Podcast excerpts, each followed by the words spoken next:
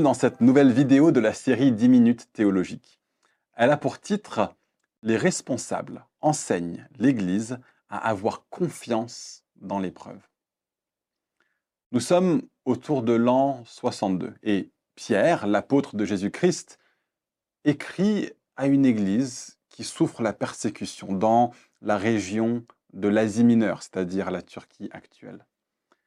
Il semble ne pas avoir d'autre raison de leur écrire, autre que pour leur enseigner à avoir confiance en Dieu au milieu de l'épreuve. Il y a tant de choses qu'un responsable a à enseigner au peuple de Dieu selon ce que Paul encourage Timothée à faire. Prêche la parole, insiste en toute occasion, qu'elle soit favorable ou non, réfute, reprend, encourage, fait tout cela avec une pleine patience et un entier souci d'instruire de Timothée 4, versets 1 à 2. Et constamment, dans 1 et 2 Timothée, dans Tite, Paul exhorte ses jeunes protégés à se donner au ministère de la parole pour préserver et transmettre la saine doctrine, le dépôt d'enseignement que Paul leur a laissé pour que eux aussi le transmettent à des hommes fidèles qui pourront en instruire d'autres. Nous avons, en tant que responsables d'Église, la charge d'enseigner tout le conseil de Dieu. Mais, au-delà de la doctrine, nous devons aussi nous donner de façon sérieuse au fait de réconforter et d'installer dans le cœur des frères et sœurs de la confiance en Dieu au milieu de l'épreuve. John Piper, dans son livre Le mal fait-il partie du plan de Dieu, insiste là-dessus en indiquant que parfois notre enseignement peut être tellement léger et ne met que peu d'accent sur la souveraineté de Dieu dans nos circonstances, surtout au cœur de nos circonstances les plus désastreuses. Il parle de sa conscience de la vocation qui est la sienne et qui devrait être celle de chaque responsable d'Église. John Piper dit, ma responsabilité, c'est de mettre du lest au fond du bateau de votre âme, afin que, lorsque ces vagues déferleront contre votre vie, vous ne chavirerez pas, mais vous persévérerez jusqu'au havre de la vie éternelle, battu et abîmé sans doute, mais rempli de joie et de foi. C'est de ça que nous avons besoin. Le mal, la souffrance, l'épreuve et même la persécution ne sont pas des parties négligeables de la vie des croyants que nous servons en tant que responsables d'Église. Et donc nous avons une responsabilité d'enseigner depuis la chair de la prédication et dans le secret de l'accompagnement pastoral privé ou en petit comité, d'enseigner comment surmonter les moments d'épreuve en gardant une confiance affermie dans le Dieu de notre salut. Lors de leur voyage missionnaire, Paul et Silas ont rendu visite à plusieurs églises. On peut s'imaginer qu'ils ont voulu installer dans ces églises les fondations et les rudiments de la foi chrétienne. Ils avaient d'autres églises à implanter, euh, peu de temps à passer avec chaque église individuelle. Ils devaient être sélectifs concernant les choses qu'ils voulaient transmettre comme de première importance à ces églises.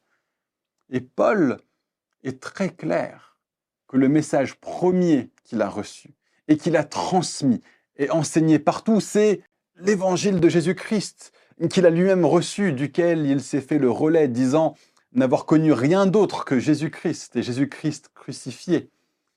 Mais lors de sa seconde visite dans les églises, il a pu aller un peu plus loin et donner sa deuxième leçon aux églises. Et sur quoi s'est-il attardé? Qu'est-ce qu'il a cherché à communiquer aux églises? Acte 14, verset 22, nous dit que lors de cette deuxième visite, lui et Silas fortifiaient l'esprit des disciples, les encourageaient à persévérer dans la foi et disaient, c'est à travers beaucoup de difficultés qu'il nous faut entrer dans le royaume de Dieu. Voilà un modèle pour nous. Est-ce que si vous êtes responsable d'église et que vous regardez cet enseignement, est-ce que vous avez pris la mesure de l'importance de ce message que Paul et Silas ont communiqué? Est-ce que vous le communiquez fréquemment? Bien entendu, certains chrétiens peuvent vivre leur vie en faisant tout le nécessaire pour éviter ce genre de choses. Mais Paul, lui, parle ici d'entrer dans le royaume de Dieu, c'est-à-dire de vivre une vie ici sur terre qui fasse une différence pour ce qui concerne l'impact de Dieu et de l'Évangile sur la terre.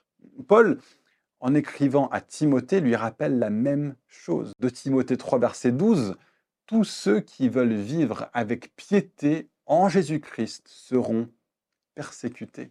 Jésus en premier a dit ceci à ses disciples, Heureux serez-vous lorsqu'on vous insultera, qu'on vous persécutera, qu'on dira faussement de vous toutes sortes de mal à cause de moi. Réjouissez-vous et soyez dans l'allégresse, parce que votre récompense sera grande au ciel. Matthieu 5, versets 11 à 12.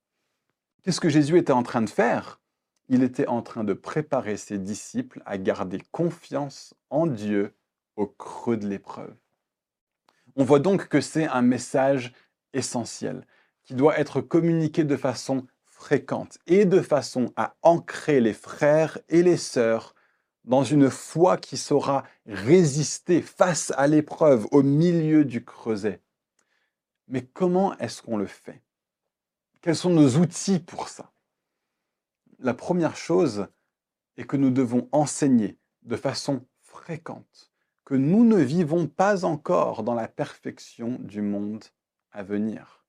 Un chrétien doit s'attendre à ce que bien des choses l'attristent dans cette vie sur Terre? Nous ne sommes pas à l'abri des drames juste parce que nous sommes croyants. Rien dans la Bible ne nous dit que ce sera le cas et c'est mentir au peuple de Dieu que de dire le contraire. Non, nous devons préparer ceux de qui le Saint-Esprit nous a accordé le soin en leur disant de façon très claire que le royaume de Dieu a été inauguré par la venue de Jésus, par sa mort, par sa résurrection, pour triompher des œuvres du diable, mais que l'ennemi n'est pas encore détruit et le royaume n'a pas encore été consommé. Le temps où il n'y aura plus larmes, ni cris, ni deuil, ni cancer, ni doute, ni perte, ni persécution, ni chômage, ni fausse couche, ni opposition, ni quoi que ce soit de semblable, n'est pas encore venu. Il viendra, ce temps viendra aussi sûr que le soleil va se lever après la nuit, mais ce moment n'est pas encore venu.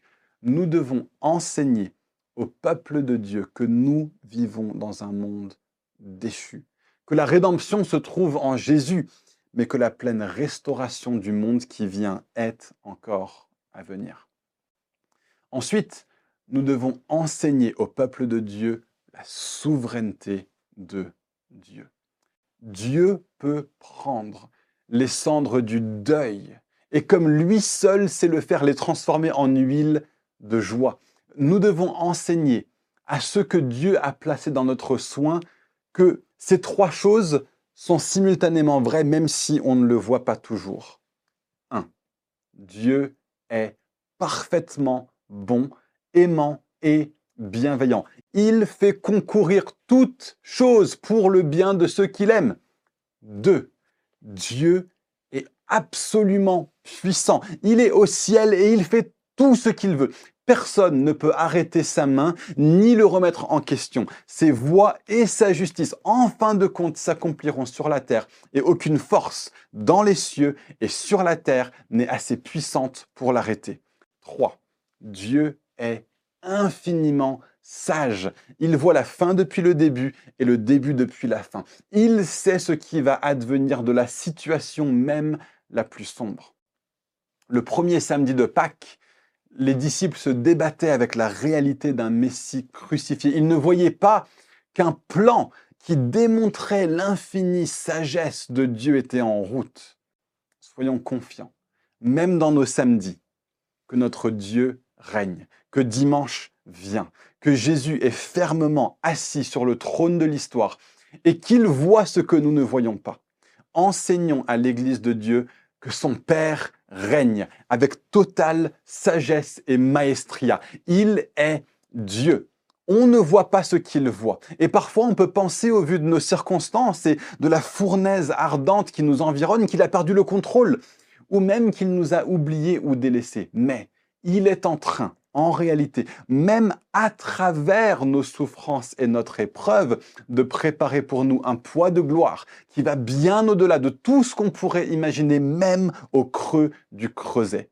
Nous devons enseigner la souveraineté et le contrôle de Dieu sur les temps et les circonstances. Aucune œuvre de l'ennemi ne peut déstabiliser la ferme mainmise que Dieu assure l'histoire. Comme l'a dit Abraham Kuyper, il n'y a pas un centimètre carré dans tout l'espace de l'univers créé sur lequel le Christ ressuscité ne dise pas « c'est à moi ». Et donc, revenons à notre cher apôtre Pierre, qui a écrit aux églises persécutées de l'Asie mineure. Qu'est-ce qu'il juge bon de leur écrire? Béni soit Dieu, le Père de notre Seigneur Jésus-Christ, conformément à sa grande bonté, il nous a fait naître de nouveau à travers la résurrection de Jésus-Christ pour une espérance vivante, pour un héritage qui ne peut ni se détruire, ni se souiller, ni perdre son éclat. Il vous est réservé dans le ciel, à vous qui êtes gardés par la puissance de Dieu, au moyen de la foi, pour le salut, prêt à être révélé dans les derniers temps. C'est ce qui fait votre joie, même si, maintenant, puisqu'il le faut, vous êtes pour un peu de temps attristé par diverses épreuves. Ainsi, la valeur éprouvée de votre foi, beaucoup plus précieuse que l'or, qui est périssable et que l'on soumet pourtant à l'épreuve du feu, aura pour résultat la louange, la gloire et l'honneur lorsque Jésus-Christ apparaîtra. Vous l'aimez sans l'avoir vu. Vous croyez en lui sans le voir encore, et vous vous réjouissez d'une joie indescriptible et glorieuse, parce que vous obtenez le salut de votre âme pour prix de votre foi. À notre tour, ayons la sagesse d'enseigner au peuple de Dieu à avoir confiance au milieu de l'épreuve.